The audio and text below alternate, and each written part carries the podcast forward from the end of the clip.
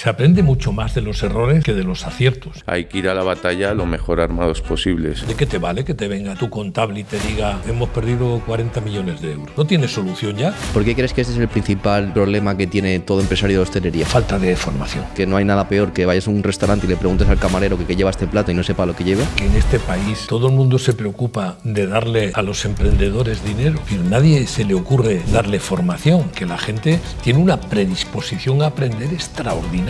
La gente necesita vivir, porque si no eres feliz en lo que estás haciendo, nunca lo vas a hacer bien. Hoy vivimos un boom de hamburgueserías y el sector nunca ha sido tan competitivo. Eh, crecieron muy fuerte y tiene un presupuesto de marketing, un grupo de inversión por detrás que es brutal. Si te digo la verdad, no sé cómo aún siguen vivos, porque no tienen nada de especial. Todo ya nació con un proyecto, con un business plan de franquicias. Hasta que vino el campeonato, ganamos el campeonato, ganamos la visibilidad nacional y el teléfono empezó a sonar.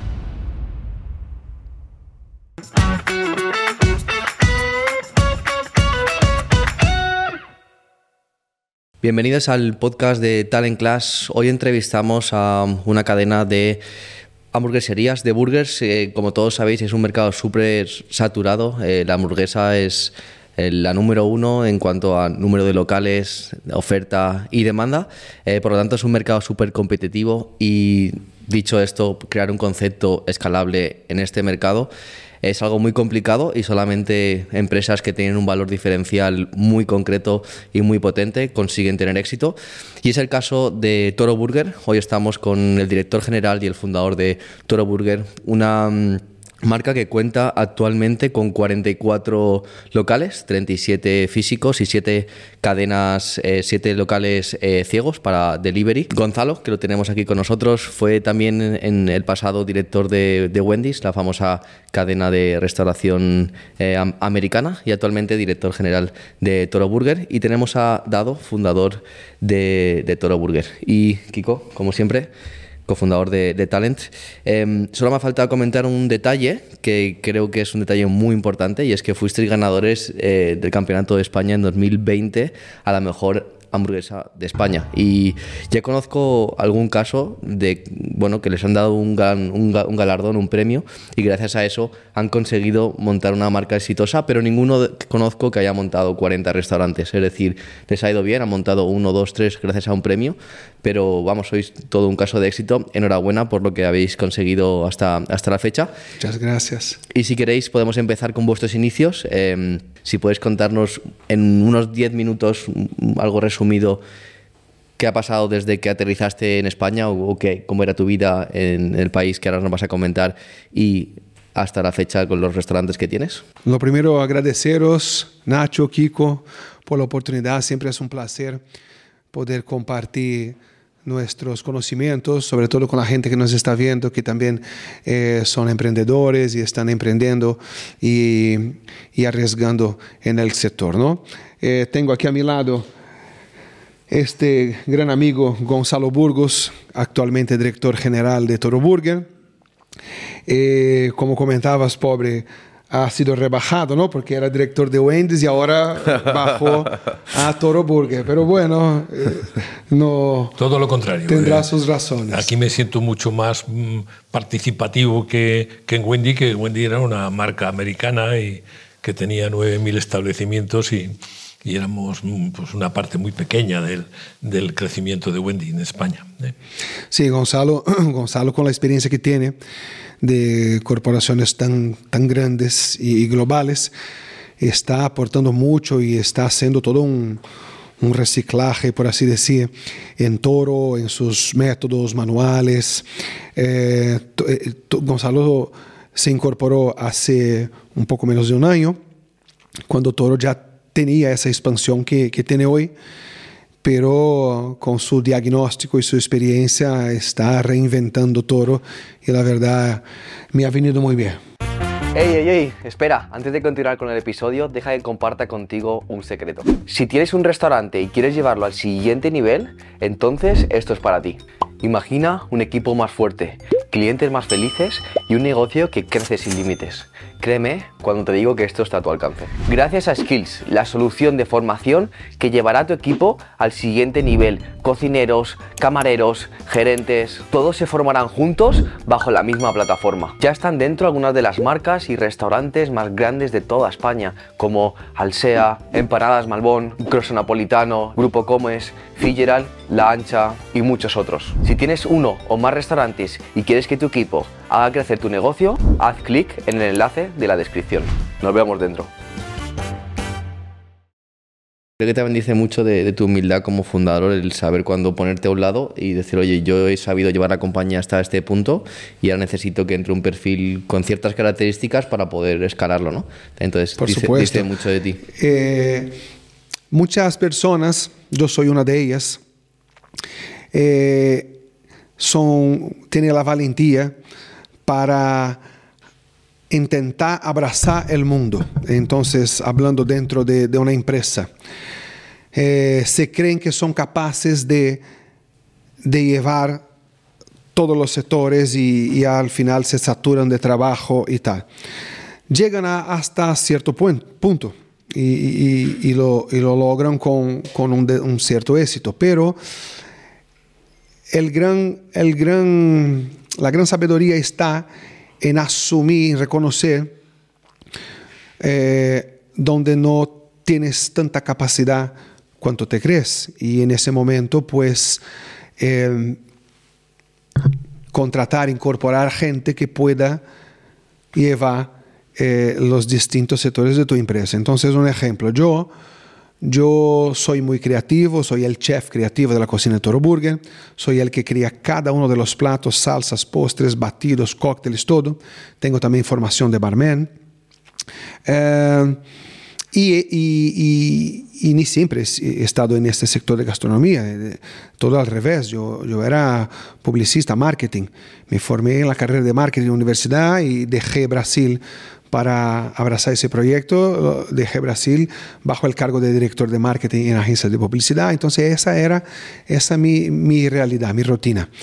Y, y, claro, llegué aquí, eh, toda esa ese conocimiento de marketing pues me capacitó para crear la marca, crear su concepto, llevar el marketing, pero al día de hoy, aunque aporto mucho con las ideas, ya no, ya no llevo el marketing, ya ten, tenemos un equipo que lo lleva. A lo largo de, del trayecto fui incorporando personas para, para ayudarme en el jurídico, eh, en el financiero. Cuando entró Gonzalo, con su diagnóstico, yo pude ver que lo que yo creía que había hecho súper bien, estaba lleno de fallos. Entonces, por un lado, esa valentía de lanzarse y hacer las cosas está muy bien, porque a muchos les falta esa valentía. A lo largo de esa trayectoria es muy importante que, que, te, que te unas a personas que tengan experiencias enfocadas en determinados... Eh, puntos porque campos. eso en campos porque eso te va te va a generar una base sólida y de procesos y, y, y, estructura. Hay una frase que a mí me encanta, Kiko y yo estudiamos juntos en la universidad, que fue donde nos conocimos, y una frase que nos dijo el fundador de la universidad, que a mí nunca se me olvidará, y es que es súper importante juntar las ganas con las canas, la voz de la experiencia con esa energía alocada y muchas veces que toma decisiones sin sentido, pero que al final esa acción masiva te lleva a validar muchas cosas muy rápido, a cometer muchos errores, a aprender de ellos y luego tomar decisiones más acertadas. Me siento, Entonces, me siento muy, muy halagado, halagado ¿no? con lo de las caras, ¿vale? Pero, pero, es cierto, es cierto. Hay cosas que no... Es una metáfora, ¿eh? Hay gente con no, mucha experiencia no, sin no, canas. No es una metáfora, es, es, una realidad. Pues es una realidad porque yo creo que eh, se aprende mucho más de los errores que de los aciertos. Total. Cuando hay un acierto nos sale mucho la vanidad fuera. Bueno, hemos triunfado porque yo soy yo y tal, ¿no? Y, y, no analizas nada. No analizas el éxito de dónde viene. Que a lo mejor tienes un éxito en el que no has participado tanto, ¿vale? Eh, sin embargo, cuando se fracasa en un proyecto, eh, automáticamente te preguntas qué ha pasado. Entonces te remangas y lo analizas. Y ahí tienes unas lecciones que tienen un valor extraordinario que es el no repetir otra vez en tu vida los fallos que has detectado en ese momento. Total. Sí. Y, y, eso es muy importante y eso lo dan las canas, evidentemente. Yo hay un, est un estigma en España y es que la barrera de entrada, o eso es lo que piensa la, mayoría de consumidor, no digo empresario, sino el consumidor, la barrera de entrada para montar un negocio de hostelería parece ser muy baja, por lo que acabas de comentar. Hacer un bocadillo sabemos hacerlo todos y poner una, una tapa o poner una cerveza también. Entonces, mm, con reunir 30, 40, 50, 100 mil euros ya puedes montar un negocio. Sí, abrir la puerta es fácil. Ahora tienes que mantenerlo, ser sólido y ser rentable durante muchos meses y encima, si eres ambicioso, escalarlo. De nuestros alumnos, Em, bueno, siempre lo que nuestra formación que es gestión, emprendimiento y gestión de hostelería, ¿no? Ayudamos a gestionar y hacer crecer negocios de hostelería a través de expertos como vosotros, ¿no? Que ponen todos sus conocimientos dentro y lo que se encuentran constantemente dentro de la formación es que es gente que no tiene ni idea de cuál es el margen de su producto, cuál es el margen de un plato, cuál es el coste exacto. No sabe qué significa la palabra escandallo. No, no, no, no, no tienen ni idea. Y es el 90% de la gente, porque al final eh, también las entrevistas que hacemos siempre antes de poder entrar en la formación, para ver si, oye, se puede ayudar o no, si no, no tiene ningún sentido que lo hagas, ¿no? Es el, el tema de endeudado hasta arriba, o sea, préstamos eh, tiene la familia completamente seca porque bueno, tuvo una idea de montar un restaurante o le dejaron un poco de herencia y se tiró a la piscina y lo hacen directamente con una mano delante y otra detrás sin nada de formación. ¿no? Nosotros siempre decimos, em, cuando intentamos asesorarles, es que hay que ir a la batalla lo mejor armados posibles. Porque si pensamos en abrir un negocio en Granada y, vamos a poner en la sierra una clínica, porque como se cae mucha gente y hay muchas fracturas, pues vamos a poner una clínica que nos vamos a hacer ricos. Pero automáticamente la gente piensa que tiene que poner un traumatólogo al frente de la clínica. Y eso en la hostelería no pasa. La gente se cree capacitada para poder abrir un negocio de hostelería sin tener un especialista en hostelería. Yo en todos estos años siempre pregunto lo mismo. Oye, hay tres conceptos financieros dentro de, dentro de cualquier negocio, pero vamos a ver en la hostelería, eh, que son importantísimos. No se, puede, no se puede abrir un negocio sin ellos. Y es el plan de viabilidad, que ese es un concepto financiero anual, tú tienes que saber lo que vas a ganar en tu negocio con una perspectiva de 12 meses. ¿De qué te vale que te venga a ti tu contable y te diga a final de año, don Gonzalo, hemos perdido 40 millones de euros? ¿Eh? No tienes solución ya, tienes que coger el cuchillo del jamón y hacerte la araquiri porque no puedes reaccionar, porque te lo están diciendo cuando ha terminado el año. Pero si tú tienes un plan de viabilidad bien pensado, tú en febrero del, año en curso sabes si aquello va bien o no va bien. tienes 10 meses para corregir tus políticas de explotación. Y ese es el concepto de control anual. Después tienes el concepto de control mensual. Tú tienes que tener una cuenta de explotación que para que tenga los resultados que necesitas, necesitas que haya una serie de gastos fijos y variables que tienen que cumplir los porcentajes que se han estudiado. Y eso lo controlas todos los meses. Y después viene el concepto más importante de todos, que es el umbral de rentabilidad.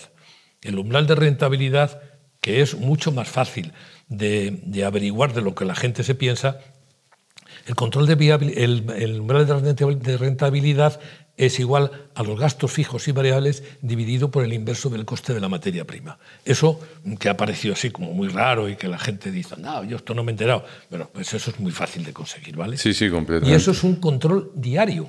Si, si tu umbral de rentabilidad es 850 euros diarios, tú nunca ganarás dinero si no haces esa caja. Si haces la caja de 850 euros diarios, ni ganas ni pierdes. El principal problema que tienen todos ellos es que no saben si están ganando o perdiendo dinero. No tienen control. ¿Por qué crees que ese es el, primer, el principal problema que tiene todo empresario de hostelería? Falta de formación. La formación es fundamental para todo en la vida, en cualquier país. Eh, y además estos controles financieros es el elemento que hace diferenciar un negocio de una aventura. Hay mucha gente que tiene negocios y lo que no sabe es que tiene una aventura. Y las aventuras siempre suelen salir mal. Los, los, negocios tienen que estar controlados, muy controlados. Y el control es el control económico. Si tú tienes un negocio y no sabes si ganas ni pierdes, y tú, lo, y tú te lo sabes, tienen que empezar a, temblarte las piernas. Completamente. También es verdad que, que em, lo más complicado, yo siempre digo que es del 0 a 1, ¿no? Y cuando digo 0 a 1 me refiero a empezar. la mayoría de gente tiene parálisis por análisis, no consiguen, pues oye, ¿cuánta gente se habrá muerto, cuántas ideas habrá en la tumba, ¿no? De gente que estará completamente obsesionada mientras trabaja para una empresa de, oye, me encantaría abrir una hamburguesería y, y, no da el paso. Entonces, para mí lo más complicado depende de la persona, pero en la mayoría de las personas es de 0 a 1. Nosotros cuando montamos Talent Class nos pasó, ¿no? Eh, lo contrario, porque Nacho y yo somos muy de, montar hasta, nos pecamos de ambiciosos y al final eh, tenemos que incluso pararnos un poco, pero la gente que hace eh, de 0 a 1, ya a partir de ahí, es empezar a formarte, empezar a hacer las cosas bien y demás, pero ese momento de, arrancar también es algo complicado, o sea, coger las ganas, coger a dos colegas o coger a tu mujer y convencerla, oye, estoy loco, pero acompáñame en esta aventura, ¿no? Que entiendo que eso habrá pasado. Y luego yo creo que hay un ejercicio muy, muy difícil, que justo Kiko y yo hace poco nos enfrentamos a ello, y es la evolución de primero de persona normal y corriente a emprendedor y luego de emprendedor a empresario. Es decir, el emprendedor es la persona que, emprende algo, que inicia algo, como tú bien decías, una aventura. Pero una vez que está montada, es el momento de, oye, que tengo que ser rentable. Estos son mis costes, esta es mi facturación y esta es mi ganancia. Si quiero replicarlo y quiero que sea escalable, tengo que dejar de hacer aventuritas y ser un pues, empresario. Os, ¿Os habéis dado cuenta de que en este país todo el mundo se preocupa de darle a los emprendedores dinero? Pero nadie se le ocurre darle formación, decirle, vale, yo te voy a dar dinero para que emprendas pero tienes que hacer este curso que dura tres meses y lo tienes que aprobar para que yo sepa que mi dinero por lo menos va a tener menos riesgos porque tú estás formado. Me parece brutal esta idea, ¿eh? que para ser emprendedor tuvieras que tener, pasar un examen. Oye, ¿quieres montar un, negocio y no arruinar a toda tu familia o inversores que confían en ti? Pues que tengas unos mínimos de, conocimientos de finanzas, de ¿Tú sabes la cantidad de veces que tú le preguntas a un empresario, oye, ¿qué tal el cash flow? ¿El cash qué? No, tienes ni idea. No hay un sector en, ahora mismo en España que dé, que dé más información diaria que la hostelería. Claro, llega un momento en el que... Pero es un sector complicado. Te, ¿eh? te, bloqueas, te bloqueas porque te, te, te, nutres, tu negocio tiene muchísima información que analizar. Y eso es un error. Para eso se ha inventado el análisis ABC. Si tú estudiaras tu negocio en condiciones, te darías cuenta que controlando 15 productos de, los que compras y de los que vendes, estás controlando el 85% de tu negocio. Entonces, no pierdas el tiempo en cosas que no te van a hacer ni rico ni te van a hacer pobre. Dedícate a controlar realmente en las partes más importantes de tu negocio. Y eso tienes que hacer una reflexión y te tienes que enterar de cuáles son las que tienes que investigar. ¿Por qué creéis que todo empresario, directivo, emprendedor tiende a distraerse con métricas que no son realmente importantes para el negocio? Por falta de cultura empresarial. Porque no, no es normal que tú te dediques a controlar el perejil. Pero bueno, ¿y eso qué es? O la sal, no me digas. Yo, y, no, controlas el solomillo, no controlas...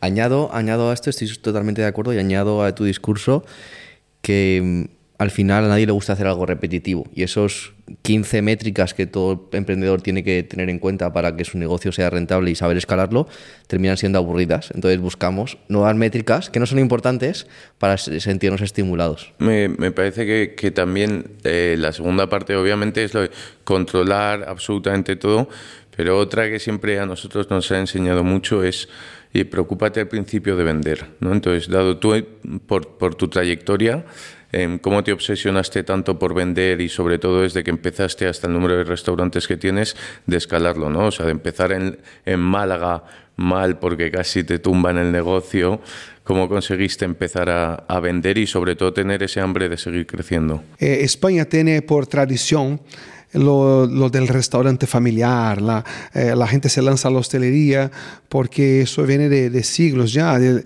eh, la señora que hace una buena paella, el tío que hace un super bocadillo y van y se lanzan, ¿no? Eh, pero yo creo que de manera muy resumida hay dos perfiles de, gente que se mete en la hostelería. Este, que se cree que, tiene una aptitud, que se le sale bien alguna cosa y sumado al deseo de ser autónomo, de, dejar de trabajar para para un tercero, se une a, amigos o, o, parientes y lanza un restaurante. Este está pensando en este un restaurante. Él no tiene una visión macro de escalonar negocio. Luego hay el segundo perfil, uno que viene, diseña una marca, diseña un concepto, diseña... Eh, pues eh, las métricas para escalonarlo, la operativa. Entonces, este otro perfil, que es el caso de Toro, Toro ya nació con un proyecto, con un business plan de franquicias. Pues debe ser del 1%. Entonces, claro, tenía, que, ¿eh? tenía que explotar y probar por A más B que el local número uno funcionaba, y, pero él ya nació con, con sus con sus procesos y, toda la operativa diseñada. Y eso es muy importante porque llegamos al punto de la formación. Entonces, ¿cómo yo, cómo yo eh, voy a crear un proyecto eh, que es totalmente eh, basado en la experiencia de sala, que es nuestro caso, ¿no? La experiencia, eh, nosotros decimos que no hacemos hamburguesas, hacemos amigos, es nuestro lema. Entonces eso está directamente eh, conectado a, a, la manera del camarero, que nosotros en todo llamamos anfitrión, trata al cliente desde la bienvenida hasta la despedida, hacer con que ese se sienta en su casa entre amigos. Entonces esto es, es algo que ha sido diseñado, que ha sido eh, estudiado, puesto eh, en un business plan. Entonces, cuando tú creas un concepto y tienes muy claro qué es lo que quieres, entonces tú puedes formar a trabajadores, porque al final tú, tú estarás al negocio, pero tú no estarás eh, al día a día ahí en, en el local. Tú depende de trabajadores que sean bien formados para replicar, reproducir tu concepto con fidelidad. Entonces, este segundo perfil de gente que, que piensa y diseña todos estos procesos, pues al final son las marcas que, que abren eh, el segundo, el tercero y al final salen de España. Ahora estamos con conversaciones para llegar a Portugal, hemos tenido nuestra franquicia en Brasil y claro, si no tienes muy claro y, diseñado con procesos, con materiales de formación, eh, no puedes replicar el negocio, porque tú no estarás en otro país. no hace falta ni ir tan lejos, ¿no? Tenemos locales al día de hoy en toda España. Eh, y yo, al día de hoy, dentro de, de las responsabilidades de, de, la empresa Toro Burger, ya no estoy haciendo la ruta para vigilar, tenemos equipo para eso, pero incluso el equipo no puede estar todos los días en, en todos los locales. Eh, yo salgo hoy del sur y hasta pasar por el local que está en norte, a lo mejor me tardará tres, cuatro meses. Pero ¿qué es lo que me da la seguridad de que están haciendo bien? Pues que les he facilitado todo un material de formación que les he dado eh, la formación inicial de apertura de negocio, que he formado, eh, dado formación de proveedores, de sistema, de, de, servicio, de todo, manual de, de cocina, saben hacer. Eh, y, y, en ese momento también es importante que tengas un material atractivo y, de muy fácil e incluso inmediata comprensión. Para el equipo de cocina, para cada artículo que tenemos en la carta de Toro Burger, de hamburguesas, entrantes, batidos, todo, hay un video clase. Entonces, ¿En serio? Eh, toma, claro. Una, una video receta. O sea, ¿Cómo se elabora esa hamburguesa? Grabado por mí. ¿Pero cómo se Entonces, hace o cómo se come al estilo vuestro? No, ¿Cómo se hace? ¿Cómo, se, ¿cómo hace? se hace? Tuvimos que tomar un tiempo, invertir, y igual que estamos haciendo aquí, pues grabar cada una de las hamburguesas, el paso a paso de cómo se hace, cómo es la presentación.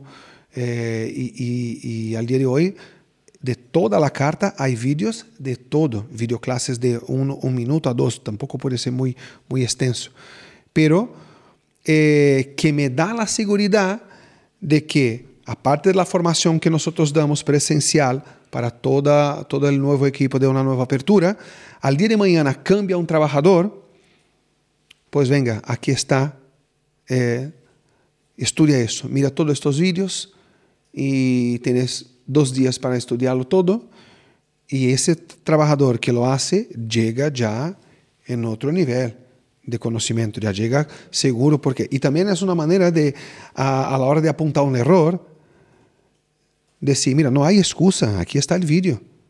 No, no si no has hecho algo concreto. No hay. ¿Por qué ha, ha, puesto el, eh, ese ingrediente por debajo de la carne si debería estar encima? Si aquí está el vídeo.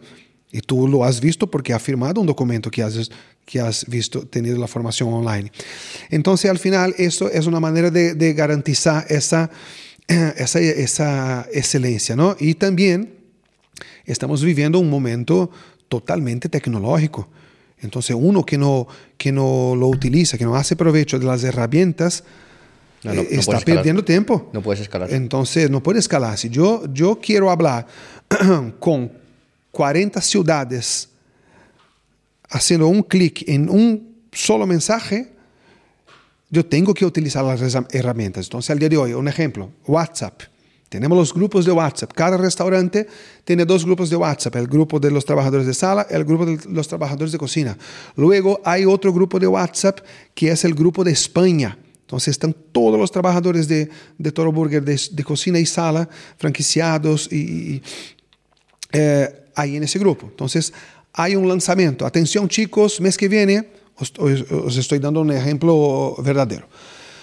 Mes que viene sacamos la nueva burger del mes vas a necesitar, eh, vamos a necesitar preparar un pulled pork. Vamos a hacer un pulled pork, ¿no? que es la carne de cerdo desmenechada, ¿así se dice? Sí. Desmechado, desmechado. Entonces, les digo, mira, para el mes que viene tendremos que preparar el pulled pork. Os dejo el vídeo de cómo se prepara el pulled pork. Aquí está, pimba. Eh, los ingredientes vais a comprar del proveedor A, B y C. Eh, ya está en nuestro drive de proveedores, nuestro Excel dentro del drive, que todo tenía un drive para los trabajadores con todos los documentos importantes. Entonces, dentro del Excel de proveedores ya está actualizado en cada proveedor ese producto, la referencia. En la plataforma que utilizamos para hacer los pedidos, que se llama Choco, es una aplicación. Entonces, en esa aplicación están todos los proveedores, entran queso, venga, y salen todos los artículos, más y menos, y hacen los pedidos. Entonces son todas uh, herramientas que si no lo utilizas es imposible, es imposible escalar. Aquí me gustaría hacer una aportación. Has mencionado tres temas que considero súper importante para crear negocios escalables y después una pequeña aportación a lo que has dicho. Em, el primero es tener el foco en estandarización de productos y de procesos porque si montas un restaurante en Cádiz y en A Coruña no puedes estar viajando de punta a punta em, en España ¿no? o en cualquier país. Y para eso es importante tener una buena tecnología, tener tecnología, es decir, basar tu negocio en procesos tecnológicos para no tener que estar presencialmente. El segundo no lo has mencionado, pero lo he intuido, y es tener un gran liderazgo para que empoderes a tu equipo desde el ejemplo y no desde dar órdenes. Y el tercero es sin duda la formación el formar a tu equipo con todos los procesos para que la hamburguesa sepa igual en Málaga, en Cádiz o en Cantabria. Esa es la clave. Y aquí añado em, un tema y es el tema de la formación al equipo. Nosotros nos dedicamos a formar a todo el equipo, desde el cocinero, el jefe de sala, el, gerente, el área manager, el camarero. A un camarero se le pueden formar eh, más allá de que sepa los productos, que está muy bien y es súper necesario porque no hay nada peor que vayas a un restaurante y le preguntes al camarero que, lleva este plato y no sepa lo que lleva. Además, oye, atención al cliente, eh, cómo hacer upselling a un segundo, venta sugerida a otro, a otro producto cursos de inglés para camareros o que un gerente sepa sobre finanzas, sobre gestión de equipos, liderazgo o que un cocinero sepa sobre mermas. Capacitación. Hay un, tema que nosotros vemos súper importante eh, y que nosotros ofrecemos de Talent Class, no te estoy vendiendo, simplemente te estoy dando ideas, es el que la plataforma que utilicéis, en este caso has dicho que es Google Drive, tenga el, el control del progreso del empleado para que veas qué ha podido ver, es decir, cuando sacas una nueva burger, si la plataforma puede contabilizar qué personas han visto ese vídeo o no, ahí tienes el argumento de decir, oye, tú no puedes entrar a trabajar hoy, porque hoy lanzamos una nueva burger y tú no has visto el, vídeo de formación. Y eso nosotros lo, gestionamos, ¿no? por ejemplo, el tema del onboarding es súper importante en, cuando haces una, formación, un proceso, un proceso de incorporación de una persona, ¿no? El, que asegurarnos de que esa formación inicial de la compañía se haga adecuadamente. Hay una idea que se me ha ocurrido buenísima, has dicho, ¿no? Que, que todos los clientes pueden ver vídeos vuestros de todos vuestros productos. Y yo creo que la evolución, y es súper innovador, eh, hay muy pocas empresas que estén haciendo esto, me encanta, enhorabuena por eso. Gracias. Y añado como una idea que a lo mejor te puede servir para los siguientes años y que nosotros trabajamos en nuestro máster y es el mezclarlo con eh, virtual reality, realidad aumentada. Imagínate que alguien pudiera ir a un restaurante burger y en vez de ver el- en una tablet o en un móvil esa hamburguesa que tú estás preparando, se pueda, pueda tener una, una um, experiencia mixta de realidad aumentada en la cual yo estoy, me pongo unas gafas, yo puedo estar viendo una pradera, una vaca y una hamburguesa, pero también estoy, os estoy viendo a vosotros. O sea, no es 100% inmerso, sino que es mixto. Y eso sería súper innovador. Eh, ya, ya se puede hacer porque ya existe la tecnología para hacerlo. El problema de la formación en, en España eh, está en que hay mucha gente, propietarios de negocios, CEOs, ¿eh? no solamente vamos a hablar del encargado del restaurante, los CEOs de las empresas, que piensan y dicen que formar a la gente es muy caro, porque además nunca tienes la seguridad que se va a quedar. No hay nada más caro que un empleado no formado. Pero es que es mucho más caro no formarlo. Lo que pasa es que eso, eso no lo medita nadie. Te destruye el negocio. Eh, Entonces, formar a la gente es fundamental. Después lo que hay que tener es imaginación para, para encandilar a ese trabajador formado y que no se vaya.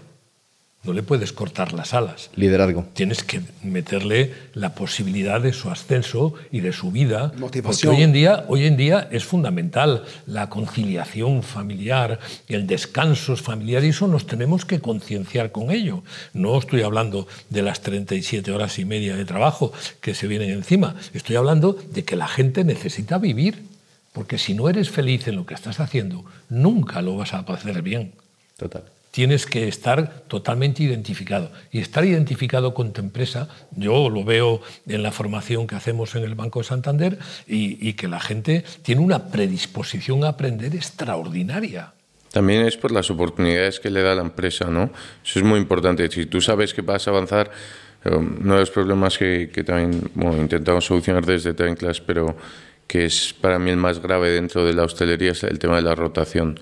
¿No? O sea, muy, muy pocos camareros eh, duran más de un año, dos años dentro de, de un mismo Uh, grupo los que de duran dos restaurantes. años. No, no, que Ah, no hoy en día Pero eso, ese problema, son raridad. ese problema lo han creado los propietarios de los restaurantes. Pero no hay ni una carrera, ¿no? Es decir, tú cuando entras de camarero nunca te van a poder prometer, o ahora mismo no se promete en que puedas acabar de encargado de sala y que te digan, oye, si cumples en estos requisitos, te esfuerzas, eh, aprendes sobre estos diferentes temas, puedes acabar de encargado de sala, de encargado de zona y Sí, demás, sí, ¿no? eso se hace. Lo que no se puede prometer es, mira, trabaja bien en un año, te ascendo. No, eso no.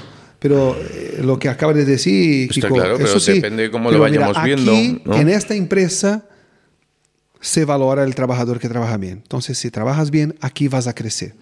Entonces, eso sí. eh, yo creo que esa, esa rotación eh, exagerada eh, es una suma de muchos factores.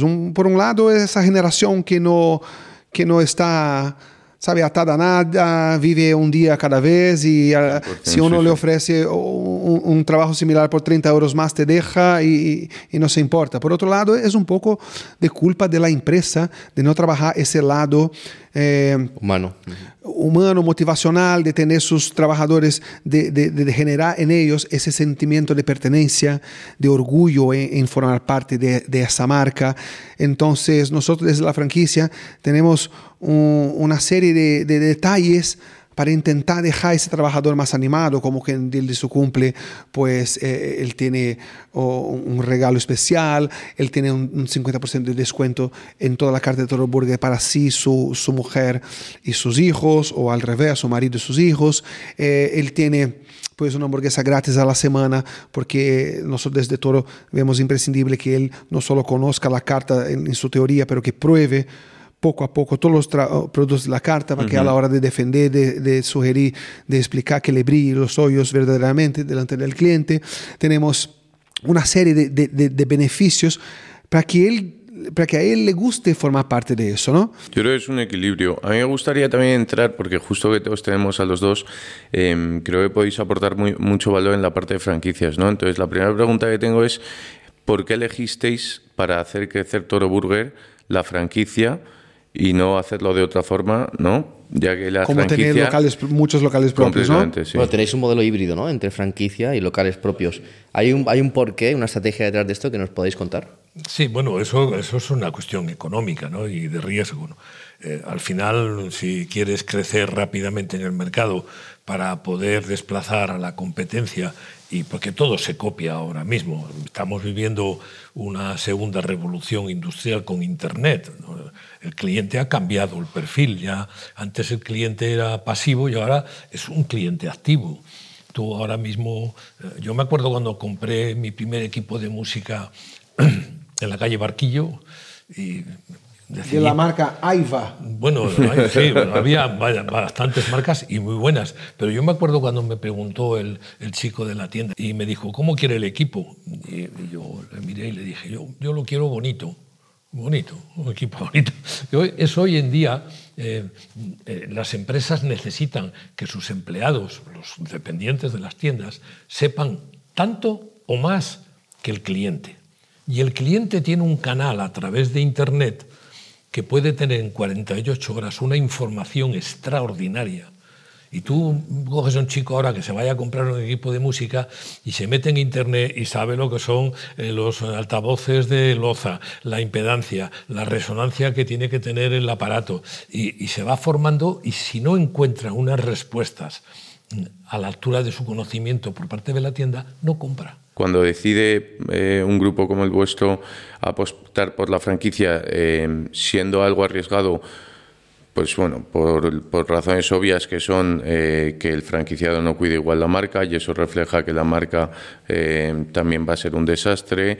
Eh, los franquiciados en muchos casos están descontentos con la marca, pero luego te encuentras a muchísimos modelos de negocio, como por ejemplo, bueno, el más famoso es McDonald's, que funciona muy bien y la gente está muy contenta porque tiene todo el desarrollo del que hablabas antes, que son al final que todo, perdón, esté muy organizado para que el franquiciado entienda perfectamente cómo funciona ese grupo, ¿no? Y el trozo que él se lleva del grupo funciona igual que cualquiera de los suyos.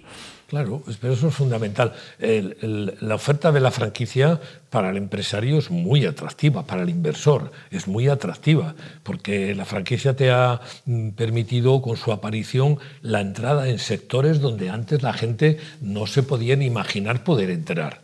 Porque ahora el franquiciador te lo da todo, te da la formación, te monta la tienda, te monta el establecimiento, te lo monta todo, te da la red de proveedores, te da las fichas profesiográficas del perfil de tus empleados, te da tanta información que no hay otro sector que tenga más información que el que proporciona la franquicia y la seguridad y el paraguas de la red y del, marketing que te sale a un precio mucho más reducido. Y después ahora todo el mundo está hablando de la internacionalización de las empresas y a nosotros nos interesa mucho porque creemos que tenemos un producto muy exportable a cualquier país, pero hay que tener mucho cuidado. Una internacionalización de una empresa es muy complicada porque tienes que estar investigando en el país que vas a conquistar todos sus parámetros laborales, Fiscales. tecnológicos, fiscales. Aquí ha, ha, habido casos en España de un gimnasio norteamericano que vino a instalarse en España y, y, y vendía productos mm, de estos de los gimnasios para,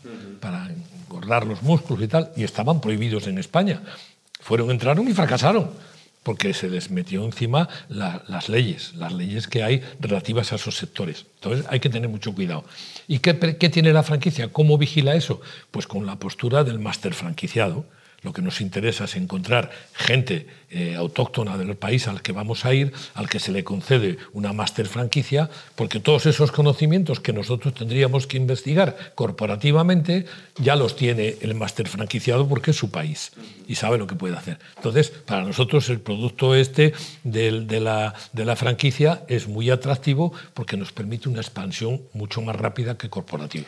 ¿Qué aspectos crees que, hay que tiene que tener en cuenta todo empresario a la hora de crear un plan de expansión basado en franquicias? Aspectos que tienen que tener en cuenta para que asegurarse de que salga bien y aspectos basados en vuestra experiencia que a la mayoría de gente lo hace mal y que deberían tener en cuenta para obviamente pues hacerlo. Mira, me alegro, déjame que conteste yo. Por favor, me por alegro, favor. Me alegro mucho que hagas esa pregunta, porque una de las primeras cuestiones que tiene que tener el, el inversor en franquicia es que de alguna forma pierde la libertad, porque tiene que hacer lo que le diga la central franquiciadora. Porque además es lo lógico, porque si la central franquiciadora ha triunfado con un modelo, con un producto y con un procedimiento, lo lógico es replicar lo que ya ha dado dinero y no ponerte a inventar nada. Y tú antes lo decías, que sobre todo en hostelería eh, la homogeneización del producto que vendes es fundamental. Tú no puedes coger y decir, oye, cuando vayas a Galicia Ahí no se pueden comer pizzas porque eh, saben de diferente forma que en Murcia. En Murcia, como tiene muy buena huerta y buen tomate, pues resulta que están mucho más buenas. Y entonces tienes una empresa como Telepisa o como cualquiera de las, de, las hamburgueseras y, tienen que, que ser iguales en todos los sitios, porque el cliente va con la cabeza pensando en un sabor determinado. Aquí en España vino Pizza Hut y abrieron 125 establecimientos en muy poco tiempo y, hoy en día pues cerraron casi todo. Una pena, que me era mi favorito porque, en Brasil. Porque, porque los crecimientos tan rápidos son muy complicados. Yo tenía el local en Marbella y estaba ahí enfocado en, hacerlo bien, sacarlo adelante. Eh, luego vino el campeonato, eh, el primer campeonato de España de hamburguesa, nos hemos apuntado y, lo hemos ganado. y y la mesa giró y, el chip eh, cambió el chip. ¿Cómo giró? El juego giró. Yo estaba ahí en una, realidad luchando entre el verano bueno de Marbella que te deja dinero y el resto del invierno que, que consume todo tu beneficio del verano. Tal cual. Y, luchando para mantener un, un equilibrio y, luchando para conseguir una, una, visibilidad, una exposición en un ámbito un poco más, más nacional, porque al final yo era conocido en mi entorno de Málaga, Estepona, pero en Barcelona nadie sabía que era, que era, quién era Toro Burger. Y todo eso está directamente eh, eh, involucrado en inversión. Entonces, ¿por qué yo no abrí el segundo local propio o el tercero? Por inversión, por la misma razón del otro tema que, que que traíste aquí a esa conversación de la realidad virtual, ¿no? Oh, qué guay es, ya hay esta, e, esta posibilidad y tal. Igual que hay las mesas enteras, táctiles, eh, un nuevo, hay una nueva, un nuevo elemento ahora que es la proyección en la mesa, entonces estás ahí con tu plato y viene el ratoncito y te hace la comida, igual que hay los robots ahora que te traen la comida, igual que hay uh, muchos restaurantes que piden desde la tablet, todo eso es inversión. Las ideas, algunas son un poco más, más nuevas, recientes, pero las ideas están ahí desde hace décadas. La cuestión es que aunque las conocemos, ay, como me encantaría tener eso en mi restaurante, falta inversión. Igual que muchos sitios que están empezando ahora, les encantaría hacer un marketing más potente. A Toro le encantaría tener eh, campaña publicidad eh, en la televisión. Pero todo tienes que dar el paso con el tamaño de tu pierna y, las cosas llevan tiempo.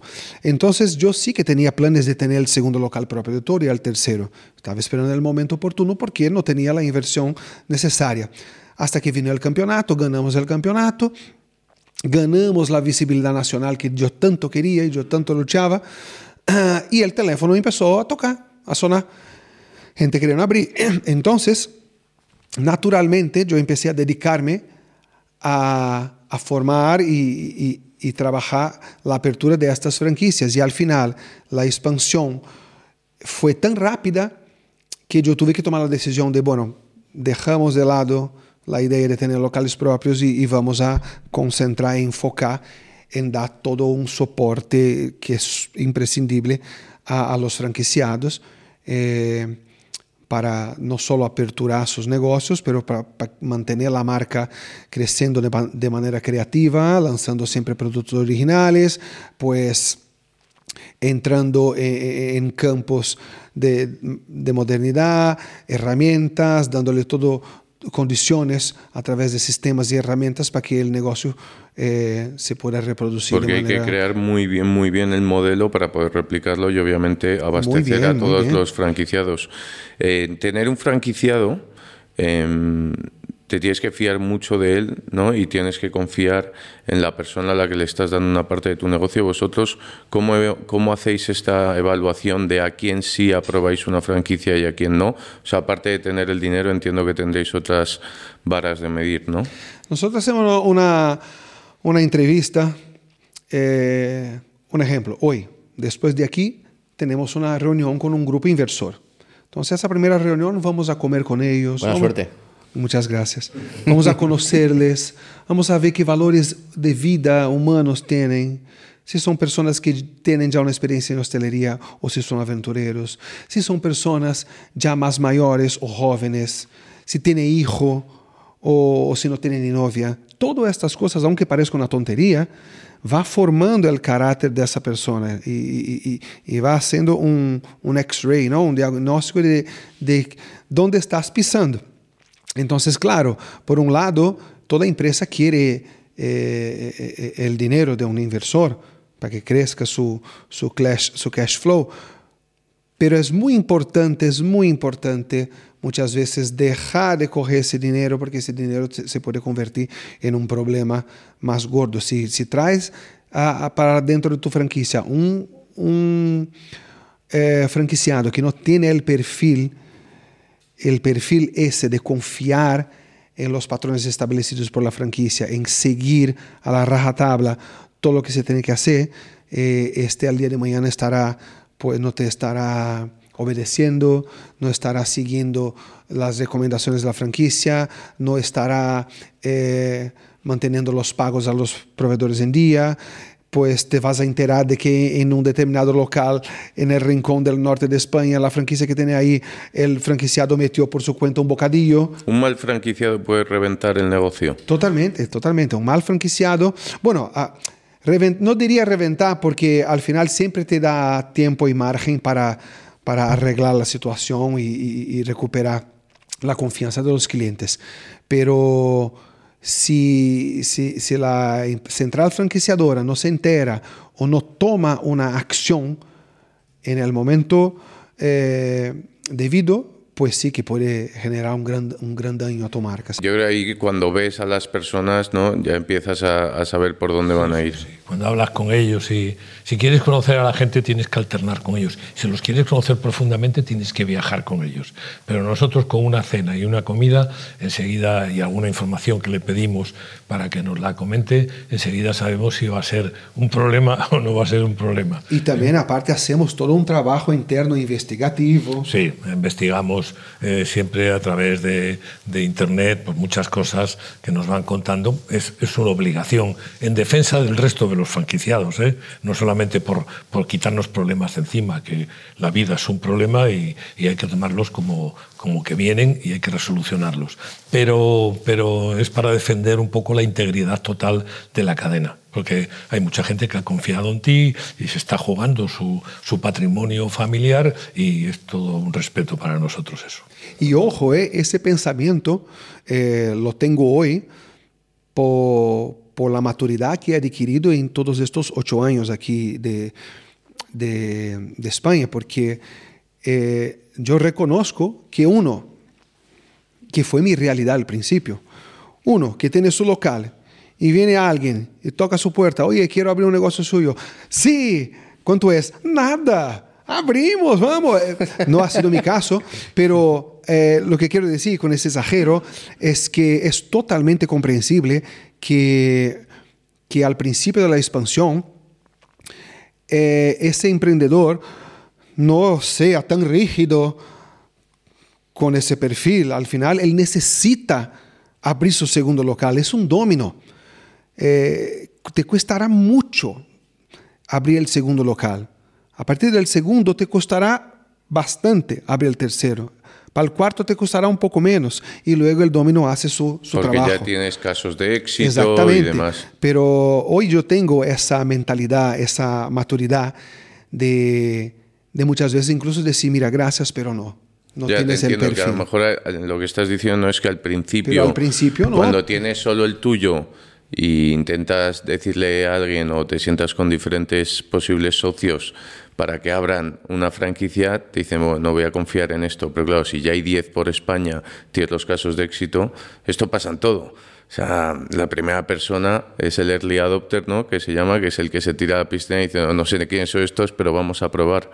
Eso es muy complicado y es de gente muy atrevida, ¿no? ¿Cómo es vuestro modelo de franquicia? ¿Royalties, fees? Pues mira, canon? como toda franquicia hay un canon, un canon de entrada, que es el canon que básicamente todo este importe va para los costes de la formación inicial, los viajes. de- ¿Cuánto se puede Eh, decir? claro, Sí, por supuesto, claro. por supuesto. Estos son datos públicos. Atención, eh, atención, tú que estás mirando, si tienes ahí el cerdito, ahora es el momento de romperlo, porque de Canon, eh, el Canon de nuestra franquicia es 25 mil euros y luego hay eh, tres, tres royalties distintos. El royalty de explotación, que es un 4% al mes de la facturación neta.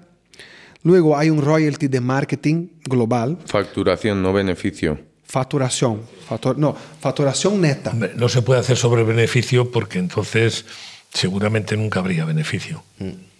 Mi royalty tiene que entrar en su listado de costes fijos para que luego, restando todo, él saque su beneficio.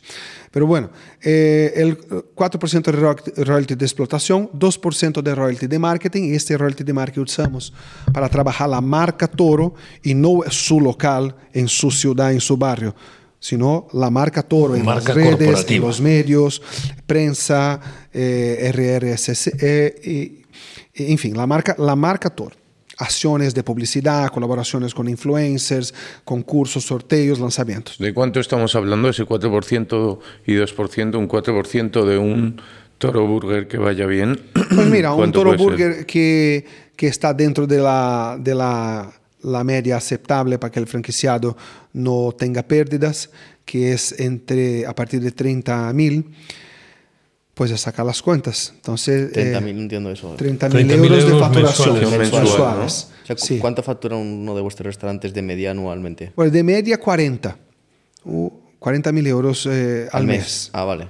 ok. Eh, o sea, medio millón más o menos al Sí, año. al año. La cosa es que hoy vivimos el, un boom de hamburgueserías y el sector nunca ha sido tan competitivo. Entonces, cuando Toro nació, sus primeros franquiciados tenían una media de ventas de 50 a 60 mil euros. Eh, ¿Por qué? Porque tú tenías una tarta para compartir con, uh, con, con menos personas. Hoy en día, esa tarta se tiene que compartir. Antes eh, la cortaba en 10 trozos, hoy la cortas en 200. Por toda esa competencia, la facturación media de un local de hamburguesería, no digo todo, cualquier uno, ¿eh? Eh, porque al final perdemos todos. Lo que determina la facturación es, yo creo que incluso eh, más del 50%, totalmente resultado de la manera que el franquiciado va a explotar tu marca. Porque tú tienes un producto que ya es comprobadamente exitoso. Y luego el franquiciado abre la, su franquicia, recibe la formación, eh, no le da condiciones laborales dignas a los trabajadores, entonces esa gente toda que tú has formado para la puesta en marcha del negocio, ninguno de ellos se, eh, ya están. Se han ido todos ah, ah, y ahora están gente nueva. Eh, el franquiciado no mantiene sus trabajadores motivados y luego los trabajadores, por no estar motivados, no limpian bien el local. Va un cliente, lo ve un poco, lo ve, eh, no sé, inapresentable. La- el cliente va al local porque quiere un determinado producto que él vio en una publicidad de Instagram. Entonces él va por ese producto, llega y ese producto está indisponible en ese día en la carta. ¿Por qué? Porque eh, el, el franquiciado no hizo la provisión bien de, de proveedores y, y faltó la mercancía. Pero Entonces, vosotros no distribuís a vuestros no, burgers. nosotros tenemos un modelo de, de, de proveedores que hacemos todo un estudio y negociación con proveedores del sector y una vez que tenemos los artículos eh, elegidos y negociados precio, ponemos ellos indirect- eh, directamente en contacto. Entonces cada proveedor tiene que dar al final eh, de alta cada uno de los locales y los franquiciados son clientes eh, directos del proveedor. ¿No sería más fácil centralizarlo vosotros directamente y que sería, vosotros... pero tú sembras en el franquiciado siempre la duda. La central franquiciadora está llevando algo. Bueno, pero tú le sacas una cuenta de resultados y le dices, oye, esto es como es. O pero sea... es mucho más fácil, es mucho más fácil, eh, por supuesto que Toro quiere ser una de estas franquicias que tiene su central de distribución propia y que todos compren de nosotros. ¿no? Igual que hay casos aquí en España, no conozco, pero hay casos de sitios de hamburguesería que tienen su ganado propio y que tienen su, su, industria de carne propia y que hace sus propios panes. El pan es un poco más sencillo, aquí hay muchos que hacen sus panes, pero tiene su, propio, su propia finca y ganadería y tal.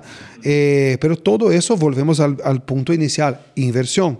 Tú tienes para montar una, una industria cárnica y, tenés, y distribuir tú mismo. Luego, tú tienes logística para eh, prestar ese servicio de distribución. Es muy complicado logística, tener sus camiones, sus furgonetas.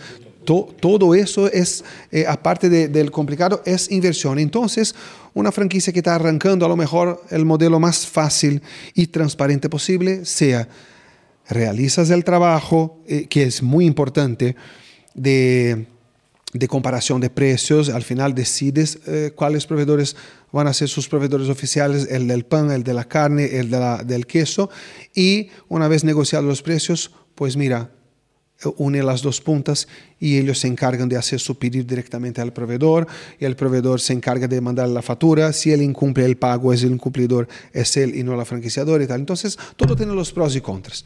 En el momento que estamos viviendo, viviendo hoy, esa, esa, ese formato es lo que nos resulta más, más cómodo y sencillo y transparente. Con el... Entendido. Nosotros elegimos proveedores que tengan capacidad nacional. Sí. Claro, sí, sí. Fíjate que nosotros tenemos, sí, que, que todavía no lo has dicho, que, que tenemos la mejor carne de España. Eso está muy bien. Pues mira, eh, ni siempre Toro ha tenido esos proveedores nacionales. Primer año de la franquicia, con las primeras franquicias, pues yo buscaba una, una carne buena local en las ciudades donde estaban, pero eso también por, por, el volumen, por el tamaño que teníamos, ¿no? Al final, cuando te conviertes grande, entonces ya tienes también eh, margen y de negociación para conseguir proveedores nacionales y tal. Y tengo la, alegría de comunicar que al día de hoy Toro firmó un acuerdo con la que es actualmente la mejor marca de carnes de España, de hamburguesa, que es la finca Jiménez Barbero. Entonces hoy Toro eh, es Toro, baila finca, la carne de Toro es la carne de la finca y, y estamos muy contentos porque al final, eh, ¿qué te voy a decir? La finca es la carne que, que Joe Burger, que estábamos hablando de él sí, hace conocemos. poco, Joe Burger recién también lanzó su propia carne y es de la finca. Bueno. Entonces él podría haber elegido tantas otras marcas, pero lanzó su carne con la marca Joe que Burger. Eso es una garantía para finca. nosotros. Entonces, no, son, 100%, la, sí, sí. Y, y nosotros estamos muy contentos. Otro ejemplo, otro ejemplo. Si te metes en, la, en, la, en el perfil de Instagram de la finca, vas a ver ahí vídeos de, de, de as, uh, campañas y acciones que han hecho con el lanzamiento de la carne de Joe, con el otro influencer eh, Shady y, y, tantas otras campañas que han hecho, ¿no? Y ahí tienes el número de visualizaciones. Toro es disparado. El vídeo que hicimos para el lanzamiento de Toro con la finca es disparado el número uno de visualizaciones dentro del perfil de la finca. Wow. Tenemos, estamos ahí con... ¿Por qué es eso? ¿Por qué crees que cuál es la clave de éxito de vuestra viralización en redes? Bueno, todo es una estrategia de marketing, ¿no? Tú tienes que, que, subir el vídeo, tienes que hacer un buen vídeo, producir, primero producir un buen contenido, lanzarlo, eh, tienes que, que, invertir también en tu publicación, porque si no llegará solo a tus seguidores, ¿no? Y tú quieres uh, llegar, llegar, a más masa. A, a, más gente, a, eh, entonces luego tú tienes también que hacer tu trabajo de marketing. De, de, Ese de es un éxito, un éxito personal de dado, que es muy bueno. En marketing, muy creativo y es muy aplicado. Y me trabaja mucho. Muchas gracias. Además, trabaja eh, además, preparando el podcast estuvimos viendo todos los perfiles y tú también trabajas mucho tu marca personal y tienes, no me acuerdo cuántos seguidores, pero tenías muchos seguidores, no solamente en la cuenta de Toro, sino tú como empresario chef, ¿no? Bueno, no muchos seguidores. Tenemos la cuenta de Toro, 115 mil seguidores. Y, y, yo la tengo como personal porque soy la persona que, que la lleva. Ya he dejado todos los otros, eh, los, otros, los otros medios y redes sociales, he dejado el equipo de marketing, pero Instagram sigo la persona que sube al diario cada ¿Lo haces post. tú todos los días? Sí. sí. Joder. Sí, sí, porque, sí, porque eso es totalmente parte de la estrategia de, de, de contenido de tu, de tu canal. Entonces, ¿qué es lo que voy a, a, subir hoy? ¿De qué voy a hablar hoy? Sabe, todo va mucho del feeling de qué es lo que está pasando actualmente en la sociedad. Entonces, por ahí te decides por, pues venga, entonces hoy voy a hablar de postre, hoy voy a hablar de hamburguesa, hoy voy a hablar de entrante, hoy voy a hablar de un sorteo, hoy, venga, la película de Bob Marley, va, van a sacar la película de, de, la historia de Bob Marley ahora eh, en febrero, el 14 de febrero. Hostias, eso es un, un marco en la historia de, de, del cine y de la música. Uh -huh. Tengo una hamburguesa en mi carta que se llama Jamaica, que he hecho con los sabores ahí, del frescor de Jamaica. Ok, venga, entonces tener la visión de aprovechar estas dos cosas. Sí, estar todo el a, rato mirando. Y, y, ok, voy a subir entonces hoy un sorteo. Vamos a sortear 10 entradas para el cine, para la película de, de Bob Marley. Y, y, sortearemos también 50 hamburguesas Jamaica en celebración a esta, este lanzamiento. Entonces, soy la persona que tiene esta visión eh, estratégica de qué es lo que subimos. Dado que Instagram es la vía principal por la cual los clientes hablan con Toro, yo quiero ser la persona para contestarles e incluso que esa contestación mía del chef dado en persona eh, le da mucha cercanía, ¿no? Quería mucha cercanía y yo eh, me, eh, me, aseguro de, de, decir a la hora de contestar, siempre intento contestar en notas de voz, decir, oye, ¿qué tal? Soy yo, chef Dado. Alucinante. Y, tal, y, la, y la gente ostras, qué guay, qué ilusión, que no sé qué. Entonces todo eso, aunque parezca una, una tontería, eh, es, es extremadamente importante a la hora de generar esa experiencia, eh, de que el otro lado, el cliente, pues se sienta con la importancia que tiene verdaderamente no, no, el Toro Burger. ¿eh? Y, y, eso es crear, eso es crear directores comerciales gratuitos para la marca. Sí, no, no, espectacular. Porque todo el mundo que, que recibe estas notificaciones, evidentemente las comenta y se convierte en un director comercial de Toro Burger. 100%. Yo siempre estoy subiendo vídeos con mi cara, yo hablando con, la con, con ellos, entonces, eh, para crear esa cercanía con ellos, porque, porque de verdad no son un símbolo, un icono de oro. Eh, esta gente es totalmente responsable por el éxito de Toro. Si al día de mañana a, a, eh, pasa el blimp que pasó con Thanos ahí con su, con su luva de, los cinco, de las cinco piedras del poder y hace el blimp y mitad de la, de humanidad eh, desaparece, eh, pues nosotros no, nos quedamos sin, sin el elemento principal, que es el cliente. Entonces, al cliente hay que mimarle, al cliente, el, al cliente hay que escucharle, hay, hay, hay, que ver si le gusta, si no le gusta, qué es lo que quiere el cliente y basado en sus necesidades y sus ansias, pues darle a él lo que quiere. ¿Crees que tienes una comunidad muy fiel? O sea, clientes que sean muy fieles a la marca. Eh, Kiko, yo creo que la fidelidad se ha perdido un poco con el pasar de los eh, dado la, el crecimiento desenfrenado y loco que hemos vivido con ese boom de hamburguesas. Los primeros años yo, yo sí te diría, con, con los Billions Hoyos, que sí, tenemos una, una familia muy fiel, tenemos clientes muy fieles. Sin embargo, yo no les culpo, porque eso es... Eh, eh, natural del ser humano. El ser humano, él quiere, él es muy atraído por el nuevo. Entonces, aunque eh, uh, yo tengo una gran parte de clientes fieles, uh, aún al más fiel es totalmente natural y comprensible que le entre la gana de conocer el otro sitio porque es nuevo y porque está generando mucha publicidad y se están hablando bien, entonces es natural que él quiera conocer. Él va, conoce y luego vuelve a Toro. Eh, no porque Toro es mejor, pero porque para este cliente, pues él tiene un cariño especial con Toro, porque la comida es buena, también porque él se siente amigo del chef Dado Lima, eh, por una serie de cosas, va y vuelve. La cosa es que se abren tantos sitios, tantos sitios, tantos sitios, que el cliente quiere probar estos todos nuevos. Y hasta que haga la ruta y vuelva a tu local, ese cliente ya no viene una vez a la semana como venía antes. Él viene ahora una vez al mes. No porque ha dejado de gustar toro, pero porque quiere conocer, probar la, Estoy las contigo novedades. en eso. Hay tantas novedades, es verdad. ¿eh? Yo, O sea, y yo se lo digo por mí, porque yo soy una persona que muy tradicional, que cuando tengo un sitio que me gusta, me gusta ir ahí, porque me gusta que el camarero me reconozca, que pregunte cómo, cómo está mi hija, que se acuerda de ella eh, y que sabe los platos que me gusta. Eh, eh, me gusta sentir que dentro de ese establecimiento no soy uno más, no soy un icono de euro, soy una persona importante. Pero sin embargo, eh, yo voy viendo lanzamientos de, de restaurantes y quiero ir a probar. Entonces ya no voy con la misma frecuencia que yo iba a ese restaurante, no porque he dejado de gustar, pero porque yo tengo para salir a comer los fines de semana.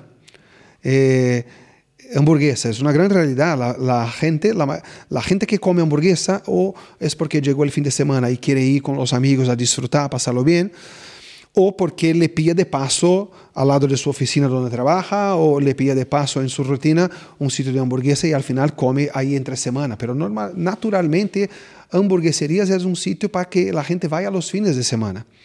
Están ahí con su dieta, están ahí eh, concentrados en su trabajo, con su rutina, y el fin de semana es cuando tú tienes el tiempo más libre para salir con tu pareja, para quedar con los amigos, para llevar a tus hijos a comer y al final vas a, a, hamburguesería, pizzería, sushi y tal. Pero no es una comida naturalmente que está dentro de que forma eh, eh, la dieta y la, y la rutina de, de, de, una persona. Comer hamburguesas lunes, martes, miércoles, no. Eh, entonces hay que reconocerlo y, y, y, explotar esa realidad. Hay oportunidades, yo creo, en, en, todo tipo de concepto y otro modelo de negocio, ¿no? Por eso que a la hora de abrir un local es muy importante la ubicación. La garantía de tu, lo que va a determinar sí, si tú vas tránsito. a facturar 40 o 80 es la ubicación. ¿Por qué? Porque aunque hamburguesa no, no forme parte de la dieta del español, eh, si estás en una calle, una gran vía, una calle de Atocha, una, una calle de gran afluencia de gente, de turistas, de gente que está de paseo, entonces sí, vas a tener tu restaurante lleno todos los días, todos los días para ti será sábado. Pero tú crees que con todo lo que has dicho, la competencia en marcas en, en, las hamburguesas es enorme. O sea, yo creo que hay un boom y, y, no van a dejar de abrir, al menos a corto plazo.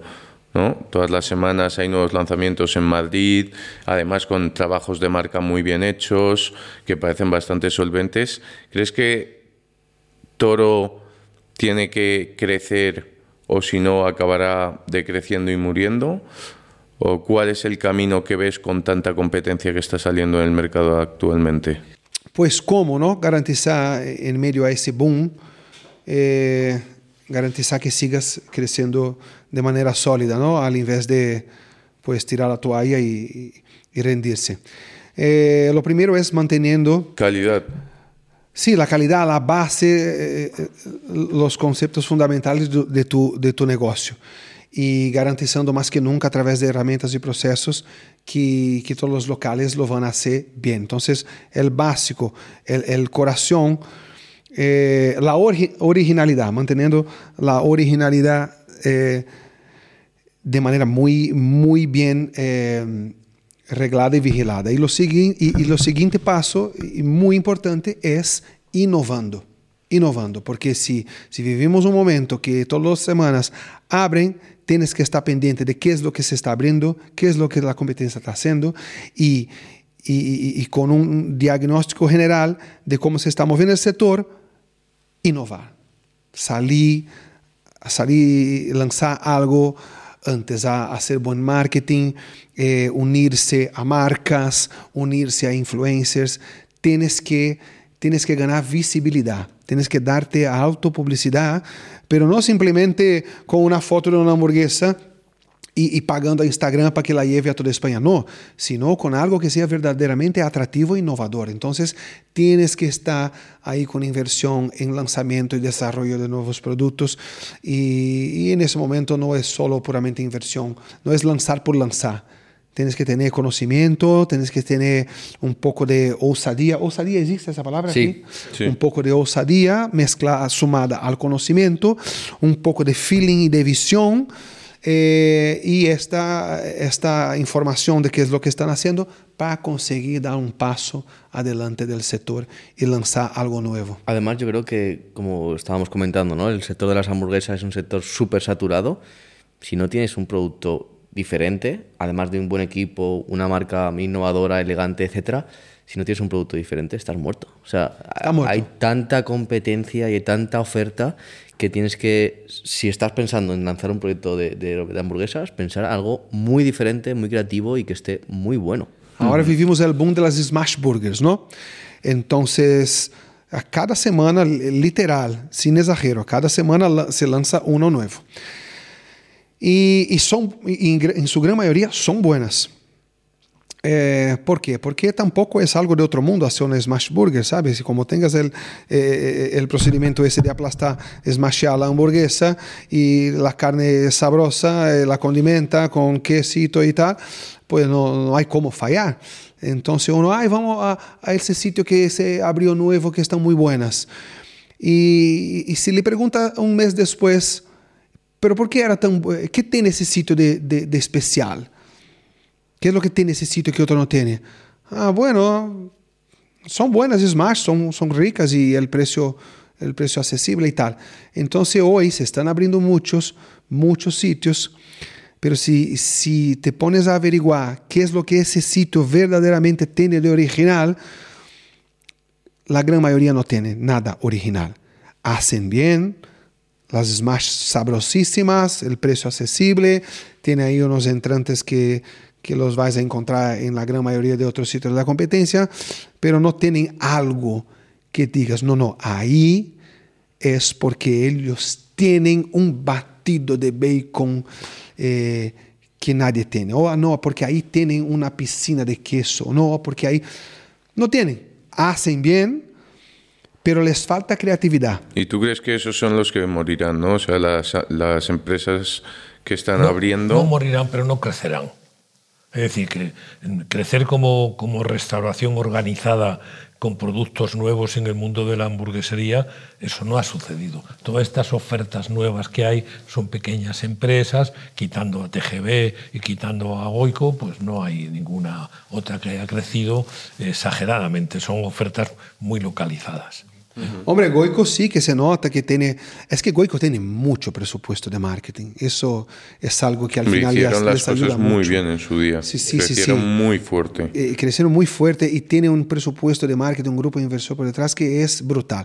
Pero eh, TGB, TGB es un ejemplo. TGB, yo, si te digo la verdad, no sé, no sé cómo aún siguen vivos, porque no tienen nada de No especial. están pasando su mejor época, ¿eh? Eh, no, no, ni, ni, ni, ni los otros tampoco. Yo tengo el recuerdo, hace poco tiempo, para un trabajo que estábamos haciendo en, en la oficina, pues trajeron eh, un- unas hamburguesas para comer rápido que nos hacía falta y, y yo les dije, oye, le dije a las chicas, subir, subir salsas, ¿no?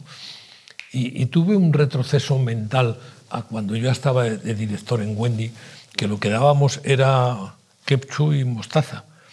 Y, esta semana pasada, que es a lo que me estoy refiriendo, cuando trajeron las salsas de una hamburguesera, no voy a decir la marca, pero solo hay dos en el mercado, subieron salsas. ¿Y qué subieron? Ketchup y mostaza. Tío, no, no han progresado. O sea, siguen ofreciendo lo mismo. La misma salsa. Es que ni siquiera han dicho, "Hombre, vamos a, a poner sobrecitos de, de- de pepinillo picao, que- de picao, que lo hay en Estados Unidos, o de bacon, o, o de una salsa que se inventen, que se está poniendo, Sí, eh, sí, ha puesto sí, de moda la- la- la ched- el cheddar. Eh, No, hay, hay, hay cuestiones, que son negocios que no evolucionan. Y la gente ha evolucionado mucho. Y no se acostumbran y no quieren las mismas cosas de Eso me ha gustado mucho lo que has dicho, eh, que me quedo con ello, que es que llega el cliente eh, y tienes que saber más que el cliente, porque muchas veces, o sea, yo he llegado a restaurantes con algún amigo que es un friki, auténtico friki de los restaurantes, me dice, tenemos que ir a probar este, llegamos, vamos a probar, Y dice, tú no hables, tal, déjame que voy a hablar yo. Le voy a pedir yo. yo bueno, bueno, ya está, vas a ver. Ya iba estudiando, Entonces, ¿no? no, no, dice, me vas a traer este plato que tiene esto, con este condimento, con tal, tal, tal. Sabes que la tía se debe de quedar en, plan, pero, pero este tío o trabaja aquí, pero es porque, claro, ha ido antes un influencer al restaurante, ha pedido, te ha explicado el plato, Buah, esto que sabe a este sabor y te explota en la boca. O sea, es que parece que estás tú en ese momento ahí. Entonces, la experiencia al final, la gente que tienes trabajando, que eso me ha encantado, es que o sabes más que el cliente o el cliente al final te está venciendo la partida, que tampoco está mal a veces que se crea que sabes más que tú, ¿no? No, pero, el, cliente, el, cliente, al final es muy crítico, ¿eh? Y además forma parte de la obligación profesional de saber los componentes, que ahora se ha puesto muy de moda lo de los alérgenos y todo esto, y, y viene gente con cierta preocupación y dice, oiga, esto tiene trazas de marisco, y el camarero se le ve la cara, que tiene la cara de la sota de bastos, y, y no sabe lo que, ni lo que decir, ¿no? Y eso es volvemos a lo de siempre, falta de formación. Total. Gonzalo, Dado, muchísimas gracias por venir a nuestro podcast, por contar vuestra historia a ti, Kiko. Con, con, Toro y os deseamos muchísimos éxitos en vuestro plan de expansión y, bueno, eh, esperemos que cuando lleguéis a las 100 unidades podáis volver y contamos a ver cómo lo habéis hecho. Muy bien, muchas gracias. Muchas gracias. Muchas gracias. Estaremos, gracias. gracias a vosotros.